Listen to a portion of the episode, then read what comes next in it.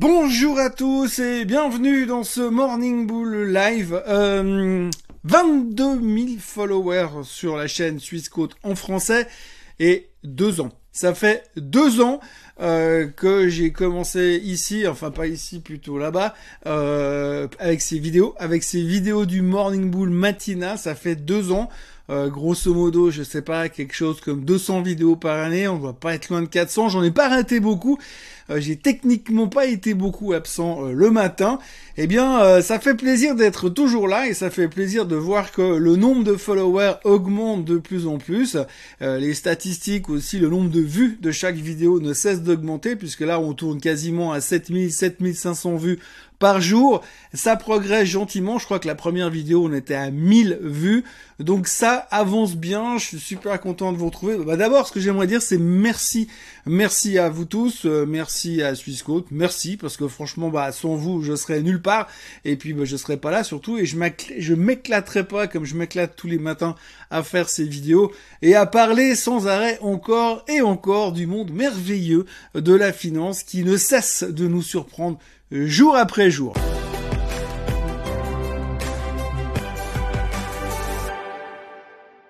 Et puis comme ça fait deux ans euh, qu'on est là, eh bien euh, c'est un peu paradoxal parce que c'est vrai que j'avais décidé à l'époque d'appeler cette chaîne Morning Bull Live et là je serais assez tenté quand même de passer sur la version euh, Morning Bear Live parce que c'est vrai que ça devient très très compliqué et c'est vrai qu'aujourd'hui on est plus dans une phase de réflexion macroéconomique plutôt que dans une phase d'environnement de trading avec plein d'idées et plein de mêmes stocks qui nous éclatent dans tous les sens.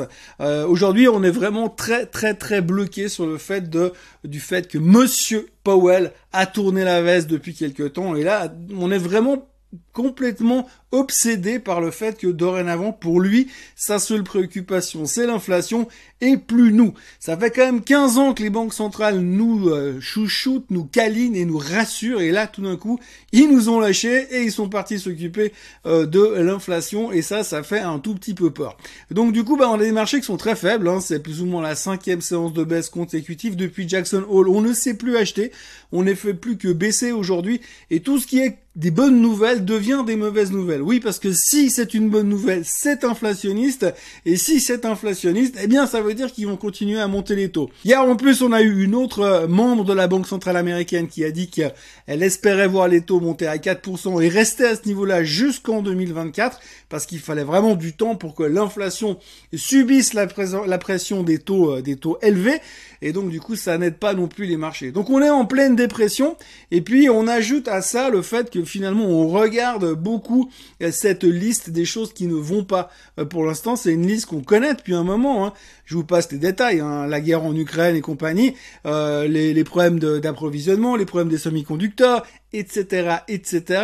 Et donc toute cette liste de problèmes qu'on avait mis de côté durant notre rallye entre le 15 juin et le 15 août, et là tout d'un coup, eh bien on la ressort et on se rend compte que c'est très compliqué. Et c'est très compliqué parce qu'en même temps vous avez euh, monsieur Poutine qui se fait plaisir euh, dans la thématique euh, de la pression on va dire psychologique puisque ils ont annoncé hier qu'ils allaient fermer le pipeline Nord Stream 1 pour des opérations de maintenance pendant trois jours, juste pour montrer aux Allemands ce que ça donnait de ne pas avoir de gaz de nouveau pendant trois jours. Alors de l'autre côté, c'est assez rigolo parce que dans cet environnement-là, vous avez quand même les Européens qui sont en train d'hurler à la mort parce qu'on leur a coupé le pipeline Nord Stream 1. Euh, ce qui est assez marrant, c'est un petit peu comme euh, l'image qu'on pourrait avoir, c'est un peu comme si vous rentrez sur un ring de boxe et puis euh, vous allez frapper votre adversaire de toutes vos forces et lui il bouge pas dans son coin, vous lui mettez plein la figure et tout d'un coup il se lève et il vous en colle deux droites et un coup de boule et vous courez dans votre coin en disant oh mais il est pas gentil, il m'a tapé. Donc en fait c'est un peu le principe qu'on a aujourd'hui. Les Européens ont sanctionné les Russes et les Russes sont en train de leur rendre l'appareil, mais ça fait pas plaisir aux Européens. Ça fait évidemment monter la facture de gaz et d'électricité. Il n'y a pas un jour qui passe aujourd'hui sans que vous ayez un politicien qui vient à la télé pour nous dire comment il fallait économiser de l'énergie. Euh, moi, je pense que d'ici euh, de trois semaines à mois, je vais faire les vidéos dans le noir. Ça coûtera moins cher en termes d'énergie. Mais en tout cas, tous les jours, on vient nous dire que ça coûtera très très cher. Comment est-ce qu'il faut faire pour s'éclairer à la bougie? Comment est-ce qu'il faut faire pour ouvrir une boîte de thon avec un couteau sans utiliser l'électricité dans le noir et sans se couper un doigt? C'est des nouveaux euh, tutos qu'on va bientôt vous pouvoir vous faire sur Internet D'ailleurs, c'est des idées de vidéos qu'on peut rajouter un petit peu ces prochains temps. Enfin, chose est-il que ça met un petit peu la pression sur l'ensemble des marchés. Les marchés qui sont en grande difficulté puisque aujourd'hui et ce matin encore, vous avez des futurs qui sont de nouveau massivement en baisse. On arrive gentiment sur ce support dont je vous parlais hier, le support des 3900 sur le S&P.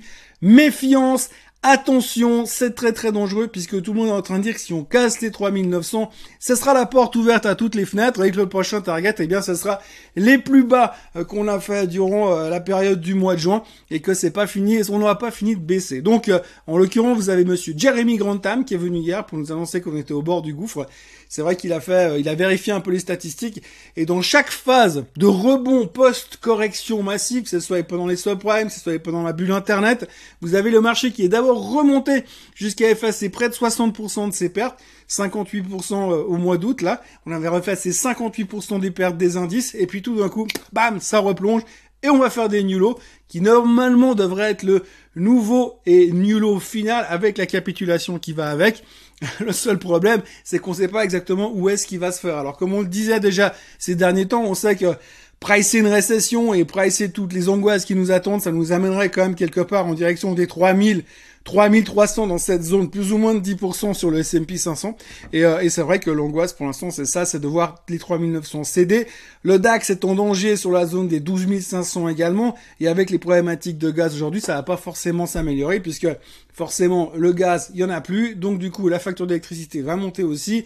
Ça va augmenter l'inflation. Et du coup, depuis hier, on parle d'une hausse massive des taux de la BCE jeudi prochain. On parle de 75 basis points à partir de jeudi prochain. Donc c'est la nouvelle tendance du moment. Donc voilà, on est un tout petit peu angoissé pour toutes ces raisons et on se rend compte que tout ne va pas si bien que ça. Bien au contraire, surtout depuis que monsieur Powell nous a lâché. Il y a aussi un sujet qu'il faut aborder, c'est les semi-conducteurs. Les semi-conducteurs, ben on sait tous, hein, dès que ça va bien, c'est un moteur de croissance, c'est ce qui nous permet de rebondir dans les marchés. Tout le monde se jette sur des boîtes comme AMD, comme Nvidia. Tout le monde regarde le SOX qui repart à la hausse. Eh bien, regardez le SOX, regardez la sale tronche qui nous tire en ce moment sur les graphiques. C'est pas beau du tout. On dit toujours dans la finance que euh, le semi-conducteur index est un indicateur avancé des marchés. Bah pour l'instant, je sais pas ce qu'il indique, mais pas grand chose de très très joli pour le moment. Toujours est-il que hier, on a eu deux news importantes au niveau des semi-conducteurs. D'abord, vous avez eu Seagate. Alors Seagate, c'est pas la plus grosse star des semi-conducteurs qu'on va trouver sur le marché. Mais Seagate a fait un profit warning. Et ils ont expliqué très clairement que leur business était un petit peu euh, sous pression parce que oui, ils vendent des chips pour le cloud, tout le business du cloud, et que pour l'instant, ceux qui utilisent euh, ces plateformes de cloud, eh bien, sont en train de réduire leurs commandes, donc il y a moins besoin euh, de semi-conducteurs, et donc du coup, ça va être très compliqué pour Seagate ces prochains temps. Mais ça veut aussi dire que si le cloud ne va pas, ça veut dire qu'il y a quand même pas mal de boîtes, entre autres des boîtes de, crypto, ou alors carrément des boîtes qui louent des espaces de cloud comme Amazon ou comme Microsoft, qui vont quand même avoir peut-être un peu moins de rentrée aussi.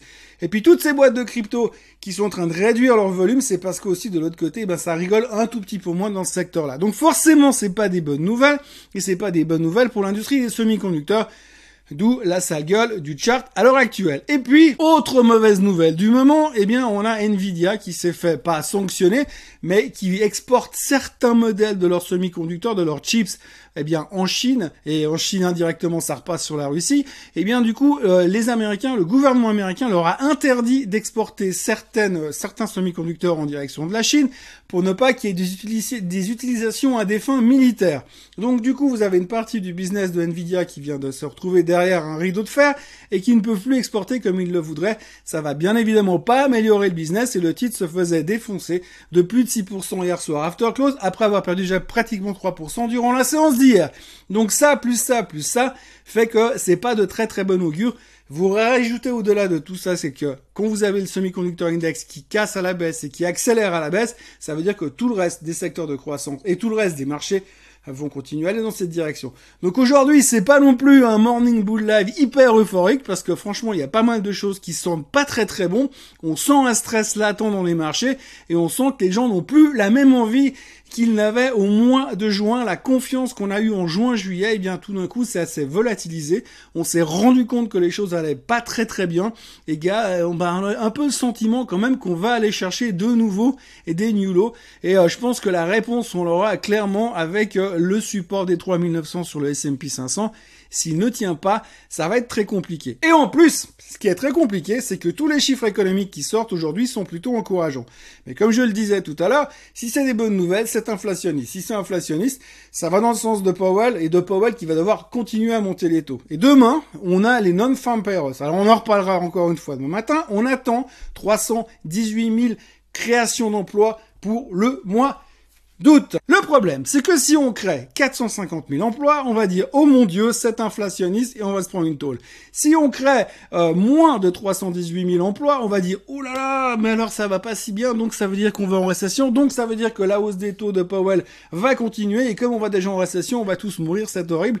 Donc en gros, on a un peu l'impression que, mis à part, si on tape pile poil les 318 pour dire Oula, on a juste réussi à rester en équilibre, ça sera pas trop mal, on peut peut-être s'en sortir, mais autrement dans les deux cas de figure, meilleur ou moins bon, on a l'impression qu'on va se la prendre quand même. Donc c'est un petit peu le stress qu'on a aujourd'hui.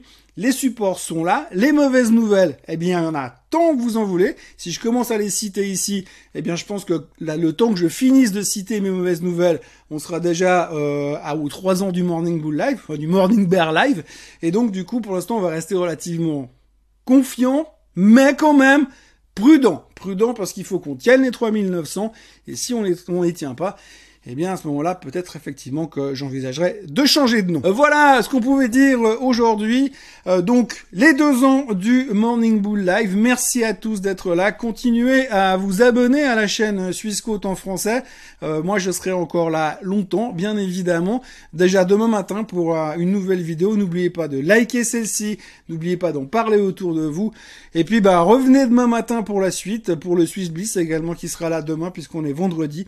Et d'ici là, passez une excellente journée malgré la météo euh, boursière qui est un tout petit peu euh, couverte, nuageuse et euh, très très volatile. Allez, à demain. Bye bye.